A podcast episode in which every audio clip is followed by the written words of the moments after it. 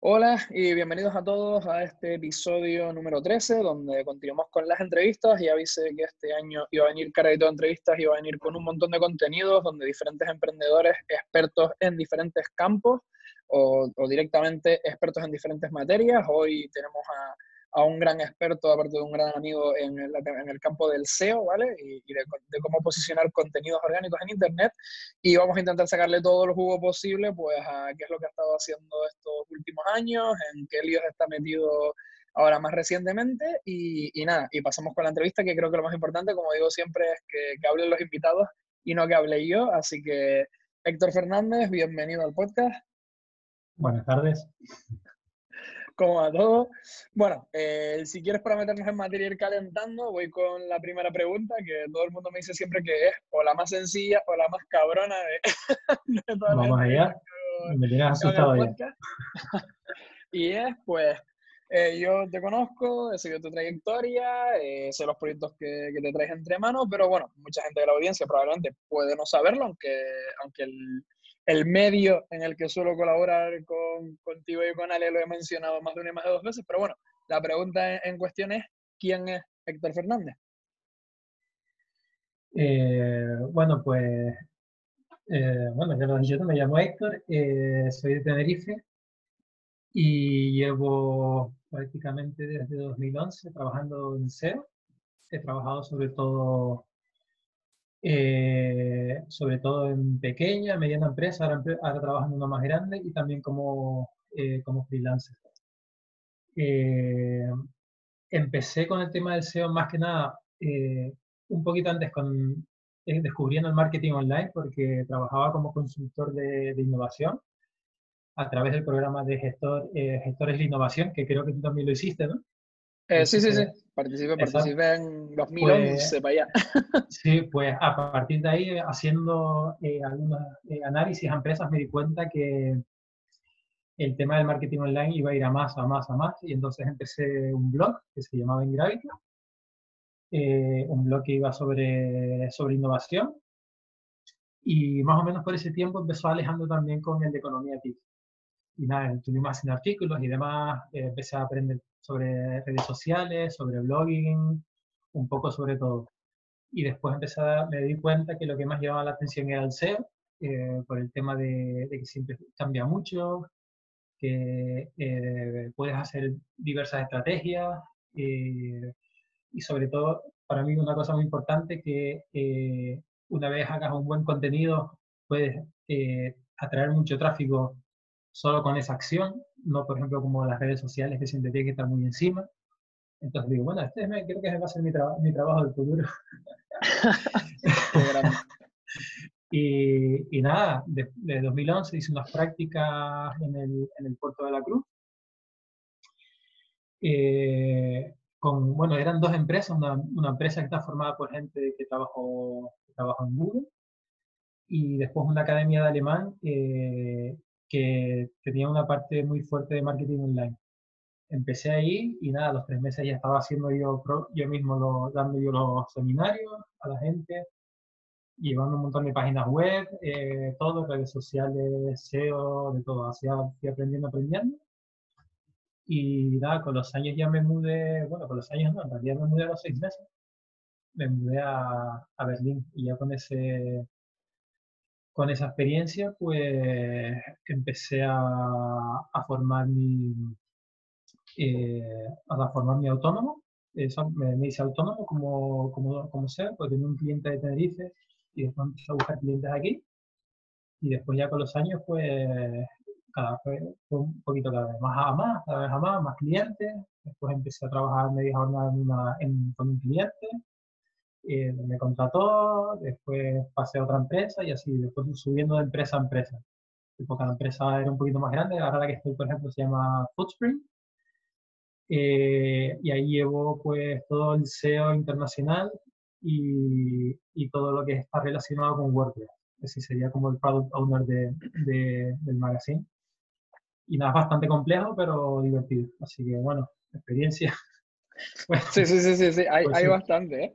De pues hecho, bueno, ya, ya, sí, cuenta, comenta. No, no, digo, digo que a mí cuando, cuando las entrevistas me, me encanta porque a veces eh, planificas una, una, serie de preguntas que me gusta, me gusta un montón porque cuando empiezas por una hay gente que más o menos se va adelantando en el camino, va respondiendo otras y tal, y bueno, has respondido pues eh, desde quién eres hasta la segunda que tenía preparada que era de, de dónde empiezas a emprender y lo más importante, ¿por qué? a lo mejor el, no, no, sé si quieres responder el, el, el, por qué, y tenía una cuarta preparada que va con alusión a una de las últimas cosas que comentaste también.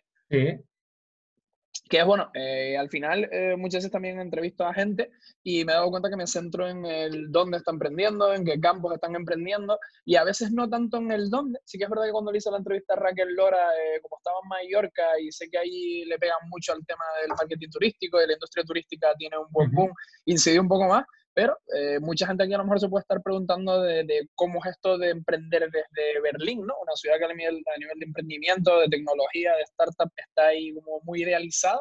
Y a lo mejor después de Londres puede ser la segunda europea más, más idealizada. ¿Y cómo es emprender desde ahí, ya sea como freelance o, trabajando para empresas como has ido haciendo tú?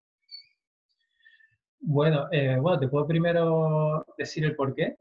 Porque, porque el, por qué me empecé a, emprender con, con, estos blogs, etc.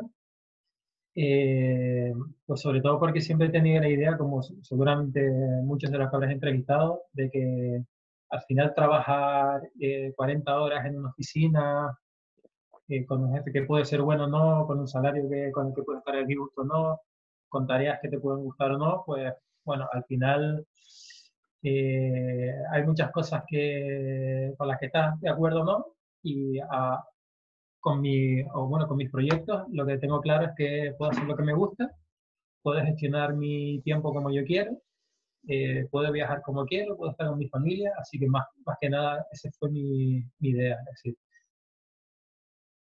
trabajar para vivir y no vivir para trabajar. Sería Genial. Ese es un, buen dogma de vida, ¿no? exacto. Y después la segunda pregunta era que ya me perdí un poco.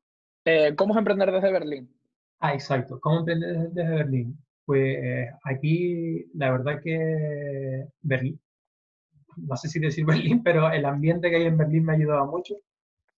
Porque aquí todo el mundo, tenga trabajo o no, son emprendedores. Aquí a todo el mundo que le pregunta eh, sobre qué hace, dice, bueno, estoy trabajando o no, pero siempre tienen un proyecto.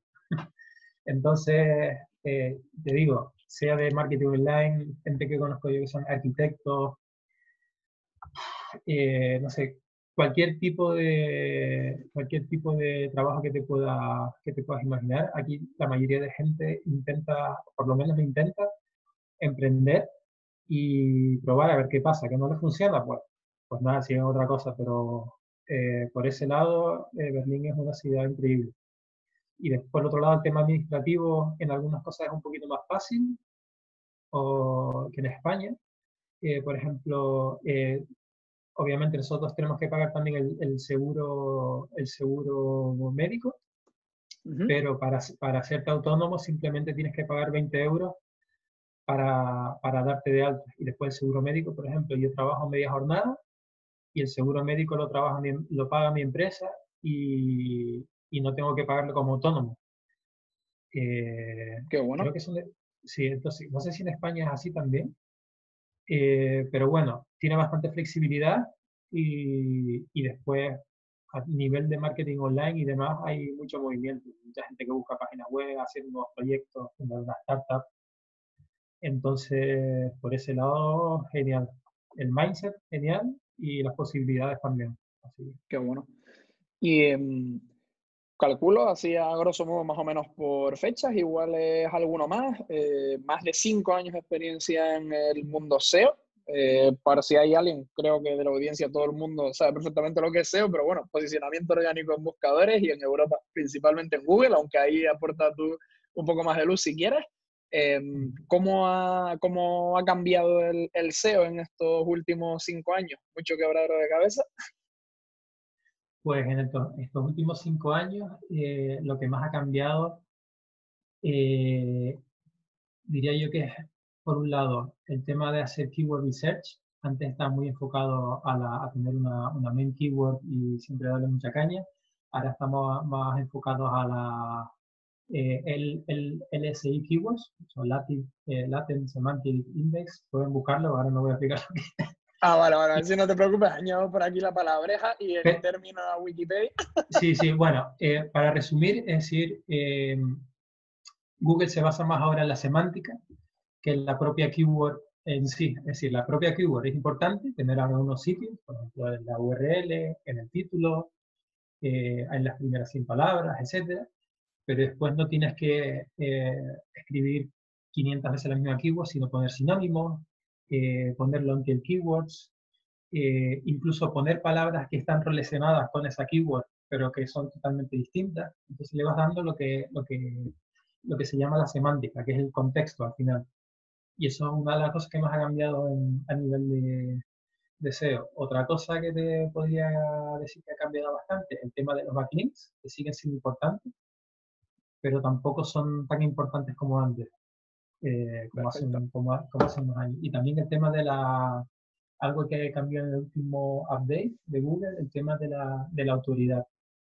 Google está penalizando mucho, ¿cómo se llaman las, páginas? Eh, die, es que tiene, un término en inglés que es divertido, es como decir, eh, da tu dinero o muere, algo así. Las páginas okay.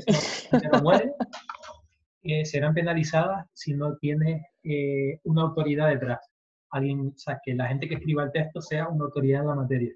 Okay. por ejemplo, eh, yo lo sé, por ejemplo, en mi empresa nos ha pasado que nosotros vendemos eh, productos relacionados con, con, proteínas y demás. Eh, una especie de proteína B, por así decirlo, bio, no sé qué, no sé cuánto, y tenemos muchos artículos. Eh, artículos, de, de hecho, escritos por especialistas en nutrición y eh, sí, bueno, pues para especialistas en nutrición. ¿Qué pasa? Que a nosotros nos dio un pequeño batacazo, no fue duro, pero un pequeño eh, batacazo, eh, Google, porque no teníamos eh, los autores bien conectados con los artículos. Entonces decía, bueno, este artículo es de no sé quién, que puede ser una persona random. Okay. ¿Qué pasa?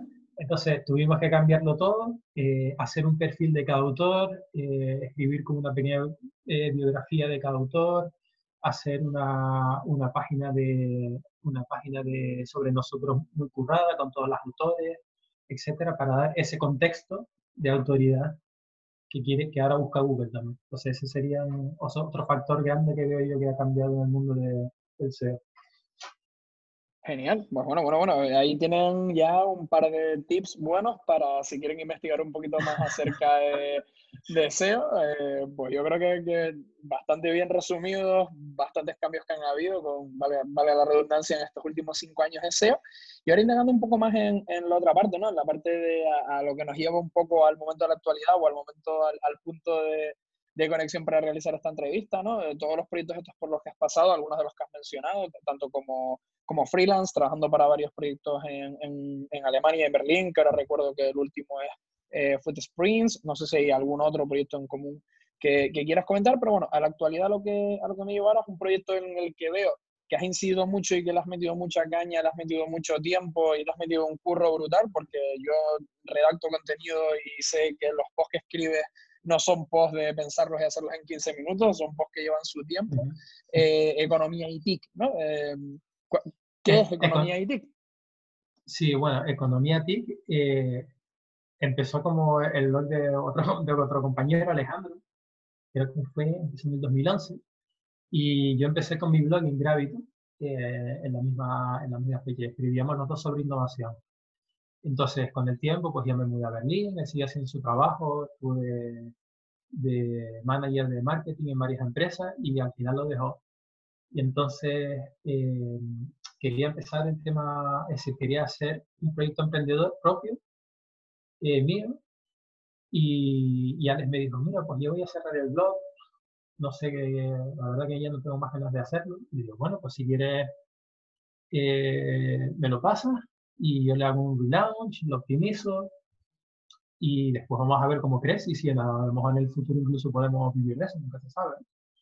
Y, y bueno, también esa era, bueno, esa es una parte de la historia. La otra parte de la historia es que eh, tenía también la espinita clavada de hacer un, blog grande, personal, que hablara sobre temas que me gustan, que hablara sobre temas de emprendeduría, que hablaran eh, sobre temas de, eh, de, ¿cómo se llama?, de marketing online, de nómadas digitales, que hablaran también un poco sobre, eh, sobre cómo hacer las cosas de una manera más eficiente. Bueno, la verdad que es un blog bastante extenso en cuanto al contenido, pero que al final mi idea es que todo ese contenido que en un principio puede ser muy diferente, todo está basado en lo que es la economía digital y, la, y los emprendedores online.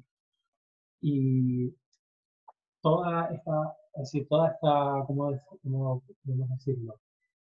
Es decir, toda esta paleta de, de temas de las que hablo, al final están relacionados unas con otras, porque marketing digital está obviamente relacionado con nómadas digitales, está relacionado con la, con la tecnología, con emprendedores online, pero también a su vez están relacionados con eh, cómo podría eh, trabajar en remoto, cómo podría trabajar de forma más eficiente para disfrutar más de mi vida. Bueno, al final es un poco todo, todo lo que una es las TIC, ¿no? O sea, creo que, que, está muy bien recogido todo lo que engloban las tecnologías de la información y la comunicación, que al final afecta, afectan directamente a la economía también, ¿no? En este caso más a la economía digital. Pero creo que, que, el término, ¿no? Economía TIC lo, lo, resume muy bien porque creo que toda esta temática sin las tecnologías de la información y la comunicación no serían posibles, perdón, o, serían más ineficientes, por así decirlo. Sí, exacto, sí.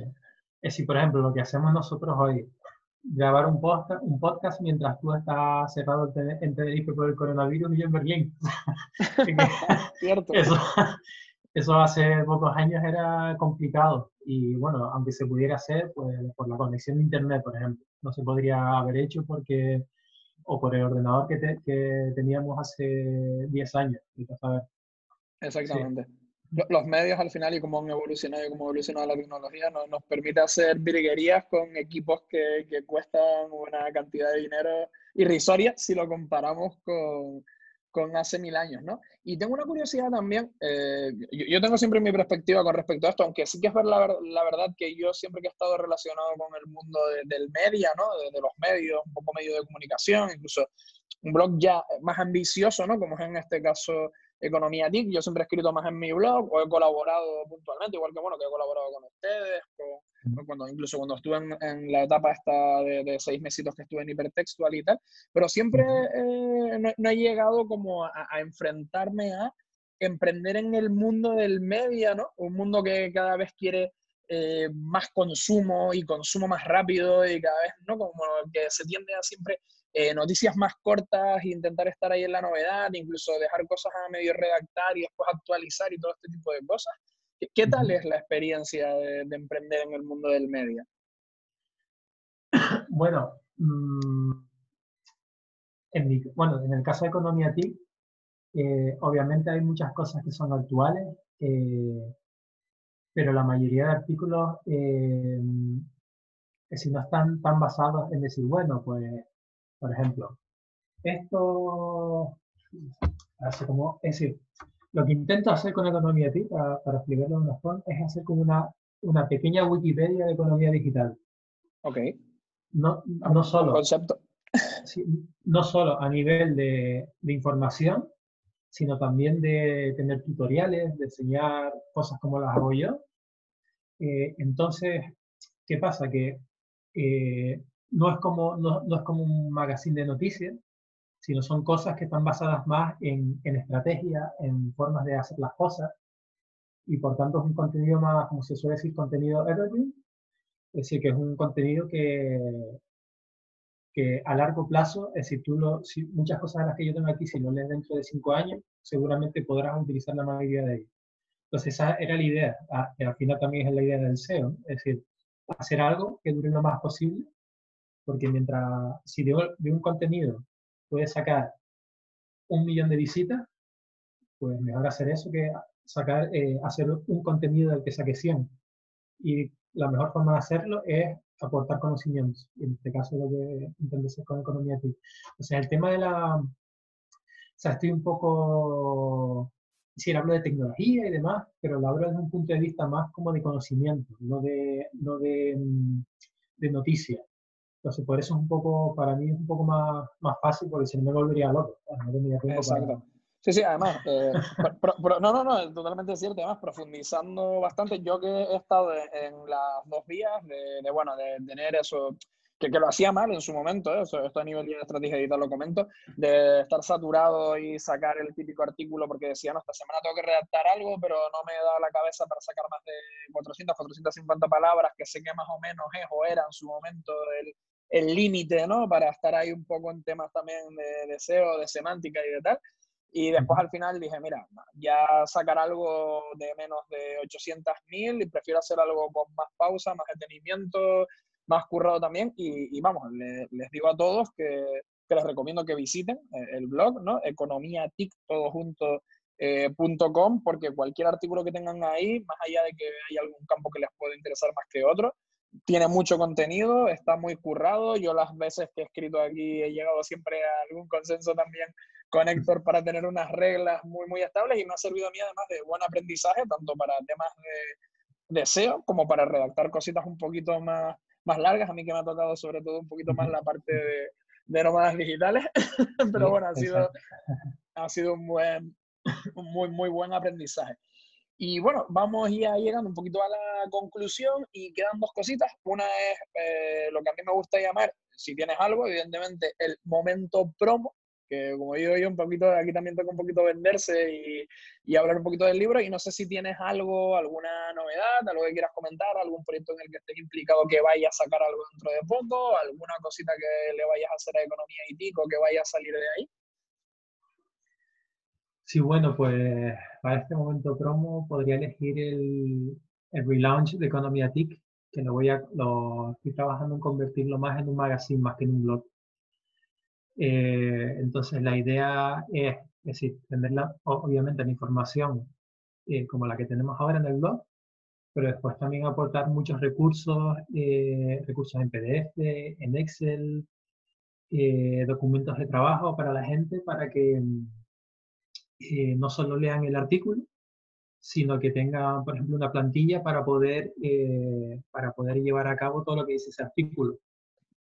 Y, nada, esa es, la, esa es la, la, idea básicamente, hacerme un poquito más grande en ese aspecto, de dar mucha, mucha más información eh, y, y, llevar el, es decir, llevar con el, con el tema de las plantillas, pues dar un plus a la gente para que eh, no solo el artículo, que para mí encantado, sino también que saque la mayor eh, información posible de ese artículo para que la pueda aplicar en sus proyectos.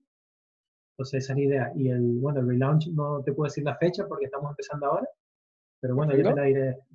va a tener un, nuevo diseño, va a tener una, una home pues con un, eh, con otro toque, que no, no, no, se va a parecer en nada un blog, sino se, como te comentaba, se va a hacer un magazine. Y, y nada, por ahí andamos. Vamos pues genial. Poco y nada, a ver qué pasa.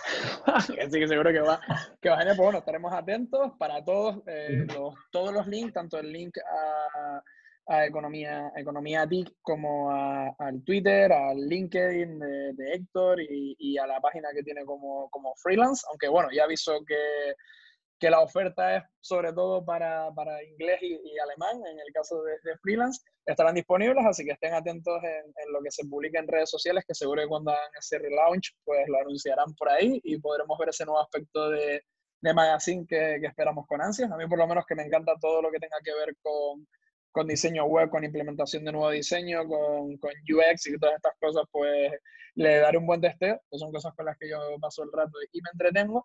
Y así que es verdad que llegamos a la última y bueno, esto fue una cosita que cogí de, cuando hice la entrevista con, con J. Punto, que fue la, la, primera entrevista que hice, como él tiene un movimiento que se llama Entrepreneur Fight Club, que ahora se llama Fighters, simplemente con el hashtag Fighters y tal, es pues dar eh, un hostia consejo, ¿no? Un hostia consejo emprendedor. Yo siempre digo que todos los que emprendemos con algo al final aprendemos a base de darnos hostias, ya sea haciendo prueba y error, o porque hemos tenido que cerrar algo, o porque hemos palmado pasta, o yo qué coño sé, porque hemos dejado de hablarnos con los amigos meses para sacar algo adelante o lo que sea. Y simplemente nada, cerrar con algún consejo que, que, quieras darle a la audiencia, con toda la experiencia que, que tú tienes ya de, de recorrido, y, y, con eso pues ya cerramos hoy. Pues consejo, ¿qué, qué consejo podría darle? Yo diría que el, el mayor consejo, bueno, es uno, son dos consejos en uno, vamos a decir. Perfecto, aceptamos barco. Primero, que una vez sepan qué proyecto quieren hacer, eh, que analicen un poco las posibilidades, que si tampoco hace falta que se vayan muy, a, muy profundo, pero que hagan un pequeño estudio de mercado sobre qué posibilidades hay, de competidores, etcétera, para, para, estar un poquito al día de lo que tienen y no lanzarse a lo loco. Que yo no digo que, no, no estoy diciendo que no hagan lo que, les gusta, sino simplemente que sepan un poco eh, por dónde tendrían que tirar. Y el segundo consejo que para mí es el más importante es que, que nunca se que nunca bajen los hombros, por así decirlo. Es decir, el emprender bueno, con muchas cosas en la vida, pero emprender sobre todo es una carrera de larga distancia y yo he tenido, bueno, con este blog, por ejemplo, empecé, después de medio lo dejé, después tuve otra idea, después la cambié y al final, pues todo es un camino que te lleva al final, si sigues insistiendo y no bajas los hombros, como te digo, al final te llega a donde tú quieres. Eh, pero por eso, como decía desde el principio, lo, lo primero es, eh, y más importante es tener un pequeño plan que se podrá cambiar y se cambiará mil veces, pero por lo menos empezar con un plan, no empezar con, bueno, voy a hacer algo. Marcar esa pequeña, esa pequeña hoja de ruta, como dices tú, ¿no? Hacer ese pequeño roadmap de decir, oye, pues hoy estoy aquí, me gustaría llegar aquí, y ya por el camino, aunque ya más o menos tengas algo definido, a veces toca improvisar un poco, pero por lo menos dejar eso definido, ¿no? Exacto, por el camino cambiarás mil veces, pero esa pequeña hoja de ruta te ahorrará un montón de tiempo de, bueno, de tiempo y de... más de uno y más de dos me hubieran escuchado eso también. bueno, tú lo sabrás también, ¿no? Sí, bueno, bueno, ahí, sí, hemos sufrido, hemos sufrido, ¿eh? Pero bueno, yo sé, al final con, con, la experiencia y tal, va al primero, venga, con lo que digo, el primer blog que tuve, pues venga, un blog sobre innovación. Y empecé a escribir ahí, que estaba bien, pero no hice ninguna es decir, no tenía, no tenía ninguna finalidad, sino simplemente escribir, que también está bien. Si tu finalidad es escribir y solo quieres escribir tal, pero si la quieres convertir en un negocio, al final tienes que ir un poco más allá, ver, pues, bueno, qué riesgos tengo, qué tiempo tengo para hacerlo, si estoy trabajando, eh, qué quiero, eh, qué quiero que sea esto en el futuro, a dónde quiero llegar.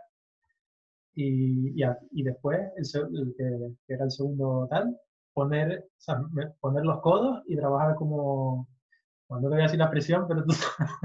ya, ya, sí, sí, sí, sí, lo que, lo que toca, currar, currar y... Currar, como campeón. O como una campeona, ¿eh? Vamos a ver. como campeones, vamos a dejarlo en plural. como campeones, como campeones. Genial. Pues Héctor, muchísimas gracias por todo lo compartido, que creo que al final lo fundamental aquí de todos siempre se saca un aprendizaje, todos al final siempre tenemos una, una historia que contar emprendiendo, porque al final para ponerse a emprender hay que hacer solo, bueno, una de las cosas que hay que hacer es lo último que dijiste, ponernos a hacer cosas con un poquito de, lógica y sin tirarnos a la piscina vacía tampoco, pero sobre todo ponernos a hacer. Y nada, muchísimas gracias por firmar otro capitulito dentro de aquí del, podcast y por compartir todo esto con la audiencia, que seguro que, que más de uno y más de dos lo, lo agradecerán. Pues nada, muchas gracias a ti, Carlos, por, por, la invitación y por la experiencia, porque como te dije, nunca había hecho un podcast y bueno, la verdad que me lo he pasado bastante bien. Pues mira, me alegro de... No, no, eres el primero que, que por decirlo así, que, que, que se desvirga aquí, o sea, que tiene la virginidad eh, hablando en un podcast aquí, así que bueno, igual, igual inició un, un hilo de negocio para todos aquellos que quieran ir fobeándose para luego cuando ya tengan que hablar en podcast más importantes y tal, porque empiezan por aquí, que es como más ameno. Ah, bueno, le, le, puede hacer un, le, puede hacer un, training, webinar training y a facturar. y a facturar, ¿no? Pues crack, un abrazo, tío. Venga, cuídate. Un saludo. Chao, chao.